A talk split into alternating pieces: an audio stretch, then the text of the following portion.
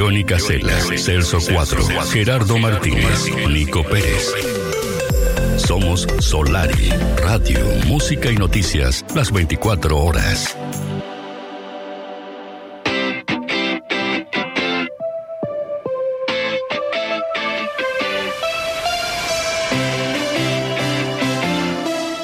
Bueno, momento de recibirlo a él con todas las actividades deportivas del fin de semana. Qué polémica la de ayer, mi amigo, ¿eh? Complicado, ¿eh? Con el arbitraje. ¿Qué pasó ayer en el Parque Central? ¿Qué novedades tiene Nico Pérez? Bienvenido, buen día.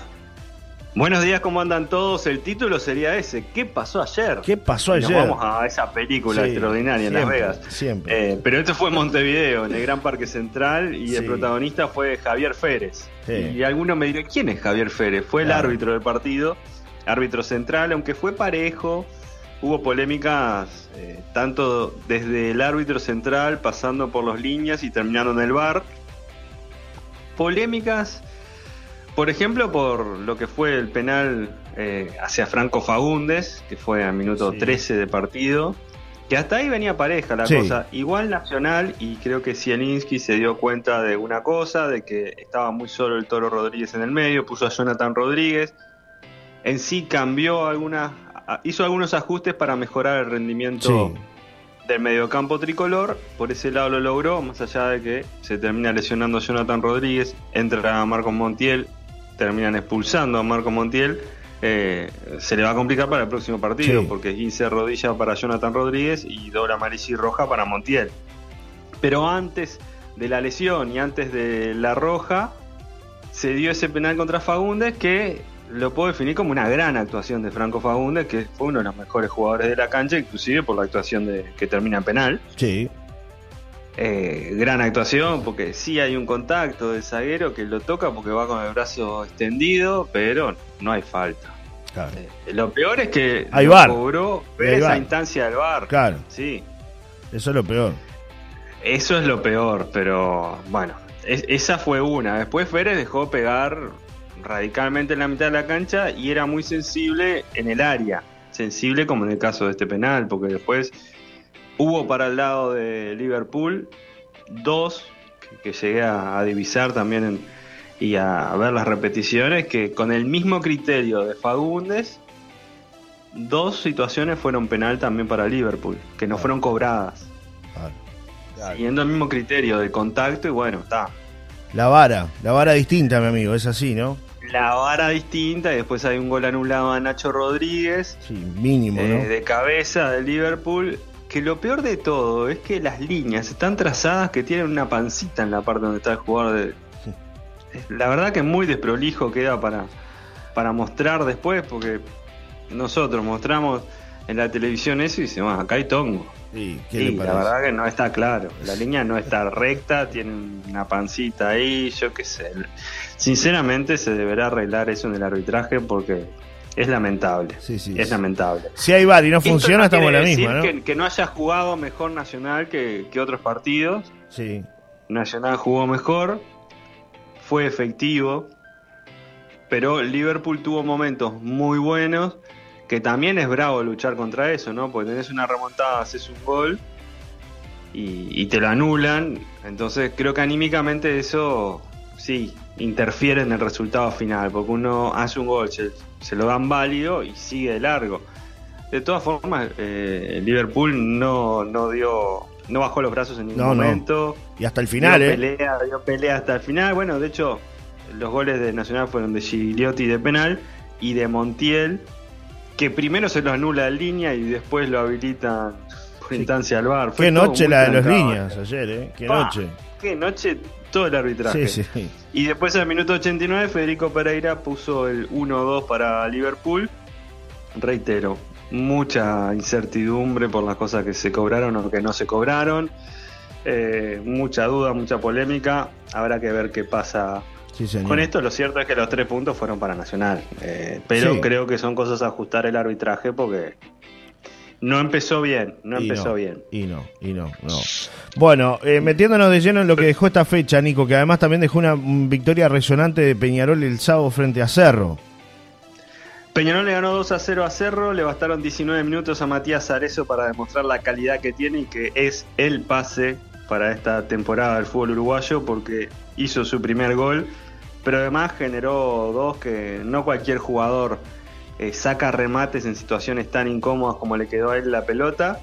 Sin embargo, una fue una media chilena, después otra media tijera y después una habilitación notable para Omenchenko, que bueno, le faltó esa faceta de definidor al, volante y la tira por arriba del travesaño. Pero Matías Arezo fue la figura del partido. El primer gol de él, el segundo gol del Pato Sánchez tras falta a Ignacio La Quintana. Bueno, en las redes sociales también se critica eh, la falta, porque ahí se ponen los hinchas de los hinchas de Nacional, uno critica a uno, otro critica al otro, y dice, no, bueno, no, no fue falta lo que le hicieron a La Quintana. A La Quintana lo desestabilizan de arriba y después le tiran el cuerpo y le tocan la pierna cuando va corriendo con la pelota. Entonces, es falta. Nada que ver a lo de Fagundes. Pero bueno, la gente tiende a comparar todo. Ganó Peñarol, ganó Nacional. Hoy hay dos partidos. Hoy juega Plaza Colonia y Deportivo Maldonado, 19 horas en el Prandi. Y Defensor Sporting Fénix, 21 y 30 horas. Otros resultados: Boston River le ganó 2 a 0 a Racing. Cerro Largo, en Melo le ganó 2 a 1 a River Plate. Wanderers le ganó 3 a 1 a La Luz. Montevideo City Torque y Danubio empataron 1 a 1 en la cancha. Hay que ver en los tribunales. Danubio va a reclamar porque en un momento Torque tenía 4 jugadores argentinos en cancha. Así que eh, fuera de reglamento. Habrá que ver si le dan los, 3 puntos a Danubio. Todo indica que sí en caso de que se, de que se plantee la, de, la denuncia hoy, el reclamo. Claro. Eh, por acá me manda un mensaje, Tato dice, acá no se dicen las cosas, Jimmy Álvarez es el Don Corleone del arbitraje, eso se sabe. Si sos amigo y estás políticamente alineado a él, arbitras. Es una gran mafia. Solo le importa la plata de la Comebol. Da vergüenza, dice Tato, que denuncia esta situación, Tato. Él. Se calentó Tato. Está eh. caliente. Hincha Por lo menos hay cosas oscuras en el arbitraje uruguayo. Sí, sí. Algunos lo destapó Claudio Pierres con la carta que, sí, sí. que dio públicamente a conocer la semana pasada, antes de pasar a ser comentarista deportiva, como es ahora. Sí. Pero tiró la verdad que afirmaciones muy fuertes. Gruesa, claro. Y bueno, habrá que ver en qué queda eso, pero lo cierto es que, que sí, te genera polémica y genera duda arbitrajes como este de, Nacional Liverpool. Eh, te decía otros resultados, pero tenemos otra cosa hoy, ¿eh? Hoy hay sub-20, sub hoy hay sub-20 esta celeste de los chiquirines que anda notable, que ganó los dos partidos que jugó, el anterior ante Ecuador sufriendo un poco más porque empezó perdiendo Uruguay. Y después atajó un penal Rana Rodríguez, pero tremenda tajada, tremenda tajada. Y hoy juega con Venezuela a las 5 de la tarde. Además, hoy por esta tercera fecha de 5 que son, eh, juegan Paraguay y Brasil 19 y 30 horas y Colombia local ante Ecuador 21 y 30 horas. Uruguay volverá a jugar el jueves ante Paraguay 19 y 30 horas. Uruguay, la verdad, que si gana se posiciona como candidato al título, más allá de, la clasificación al Mundial o a los Panamericanos, también va a pelear por la Copa. Eh, va a tener que ganar a Brasil. Que es el gran rival a vencer. Está difícil Brasil, ¿eh? Uno lo ve y siempre, siempre sacan jugadores. Qué, bárbaro, ¿eh? Bueno es complicado. Está ahora, sí. Sí, sí, sí. sí, Pero no imposible, ¿eh? Siempre Uruguay haciendo historia. Sí, aparte estos chiquilines están jugando bárbaro, la verdad que me está gustando bastante y no tampoco se dan por vencidos, cuando no les salen las cosas aparecen individualidades, eh, se deja de lado el juego colectivo y, se arma la cosa.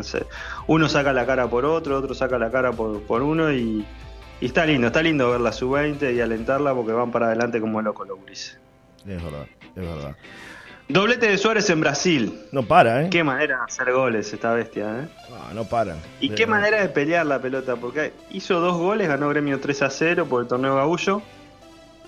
Uno fue una definición a tres dedos, notable ante la salida del arquero. Y el otro fue por no dar eh, por perdida una pelota que llegó el zaguero antes que él, pero el zaguero se equivoca y se le roba a Suárez y sigue derecho hacia el gol. O sea, es esa es la, definición que termina siendo a tres dedos, a tres dedos, pero la recuperación de esa pelota es notable porque no da una pelota por perdida. Después el otro es de cabeza, pero notable lo de Luis Suárez. Claro, claro. Por acá otros mensajes que vienen llegando, la gente muy molesta con lo de ayer, dice el arbitraje de ayer fue desastroso, Johnny. Horrible, la verdad. Inmirable el arbitraje. la gente está enojada. Dejó pegar en la mitad de la cancha en un momento que era siga, siga, siga, siga y se mataban a patadas. Claro, eso termina picando los partidos, ¿no? Es verdad, es verdad. Nico, ¿qué más tenemos? Copa Davis, Uruguay a las 6 de la mañana de hoy, un partido eterno. Empezó el sábado de mañana y terminó hoy de mañana, pues se postergó oh. dos veces por lluvia, ¿sí? Entre el Nacho Carú, Ignacio Carú y uno de los hermanos Luke de Zimbabue. Terminó ganando la serie 3 a 2 Uruguay, muy peleado en tres sets. En el tercer set lo gana Nacho Carú 6-4. Eh, fue hoy de mañana que terminó. Habían terminado. El primer set fue para Nacho Caru, el segundo fue para Luke. Y el tercero, o sea, ayer se terminó el segundo set. Y hoy se jugó el tercer set. Así estuvo la cosa, pero bueno, hace un ratito hablé, estaban locos de la vida, porque Uruguay se mantiene en el Grupo Mundial 2 de Copa Davis. Eso en tenis y después hubo un gol insólito. Insólito, el gol fue de Maxi Gómez. El insólito fue como eh, recupera la pelota a su equipo ante Galatasaray de Muslera. Muslera le pasa la pelota a Torreira. Torreira la pasa atrás, queda corto. La recupera un compañero de Maxi Gómez y gol para el Trabzonspor. No sé cómo lo pronuncié, pero algo así. Está bien, más o menos parecido. Son difíciles los nombres. Son difíciles, complejos. Está bravo. Sí, sí, sí. Y bueno, hay terremoto allá en Turquía. Está complicado. Está, está difícil, sí. Más de 1.400 muertos una situación espantosa realmente, suponemos que bueno, eh, todo el mundo haciendo el esfuerzo para tratar de, ir reconstruyendo ¿no? Turquía, porque es un momento muy, muy difícil, ¿no? Horrible, la verdad. Eh, Turquía y Siria, ¿no? Son los dos que están sufriendo estas consecuencias tremendas. Nico, muy complicado. Te vamos despidiendo y nos reencontramos el miércoles. Ojalá que sea con una victoria celeste hoy. ¿A qué hora juega Uruguay nuevamente para repetirle a los que no hoy escucharon? Hoy a las 5 de la tarde. Uruguay, Venezuela, 5 de la tarde hoy. y vuelve a jugar el jueves. A la hora, del, té. Ah, para las Eduarda. Ojo con, el, ojo con el té con hielo. Alguno vio que aprovecha y dice la hora del té, té con hielo. sí, pero más tarde. Hay varios, varios que. Al principio un tecito ahí. Claro. Floral, un varios, floral. Varios que, ¿no? un amarillito ahí. Este, bueno, así está. Un amarillito. Claro. ¿Vio? Ustedes virtúa. Ustedes no, no, yo no, yo no, yo no, El Nico de Rapa y claro que quedó pegado soy yo. Ah, tome mate, tome mates ahora. La hora del mate. Para los uruguayos no es la hora del té. color y esperanza la vida. Ya lo vi que ayer anduvo, anduvo girando. ¿Cómo estuvo el recital de Diego Torres? Gratamente sorprendido. Un crack, Diego Torres, la verdad. Pues ya es veterano. Tremendo espectáculo. No es un, no es un, no es un pibe. Depende de lo que, a lo que le llama veterano. Eh. en ese concepto de veterano. No tiene, no tiene 15. Nico Pérez entra. no, es mayor que yo igual. A ver cuánto es tiene. mayor que yo. Debe 50, 50, 50 largos, ¿eh? Me parece que tiene 50 largos. Sí, no parece igual. No, 51, que... 51. No, está, no es tan ah, veterano. No, no, parece. No es tan veterano. Está, entero, está entero. Además bailó todo recital. Sí, sí. Cómo hizo bromas con la gente. La verdad que tremendo frontman la rompió, sonó muy bien la banda. Tiene muchos años en la música, 28 años en la música, nació con una artista como Lola Torres, su mamá, así que la rompió. La verdad que si un día tienen la oportunidad, vayan, vayan a verlo porque no, no se van a arrepentir. ¿Qué me dice del lugar, del entorno? Porque vamos a regalar inclusive algunas entradas para Nahuel Penici y para Toquiño. Este, ¿Qué me dice ese uh, entorno de. Nahuel Penici. Tremendo de Nahuel Penici. Sí, gran artista Nahuel Penici. ¿Cómo, cómo está el lugar acondicionado para contarle divino, a la gente? Divino, porque está en el estacionamiento del Enjoy.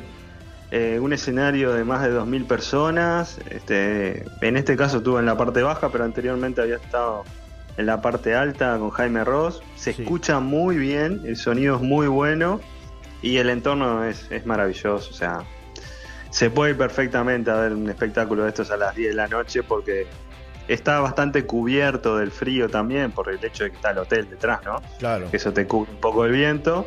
Así que vale la pena, vale la pena.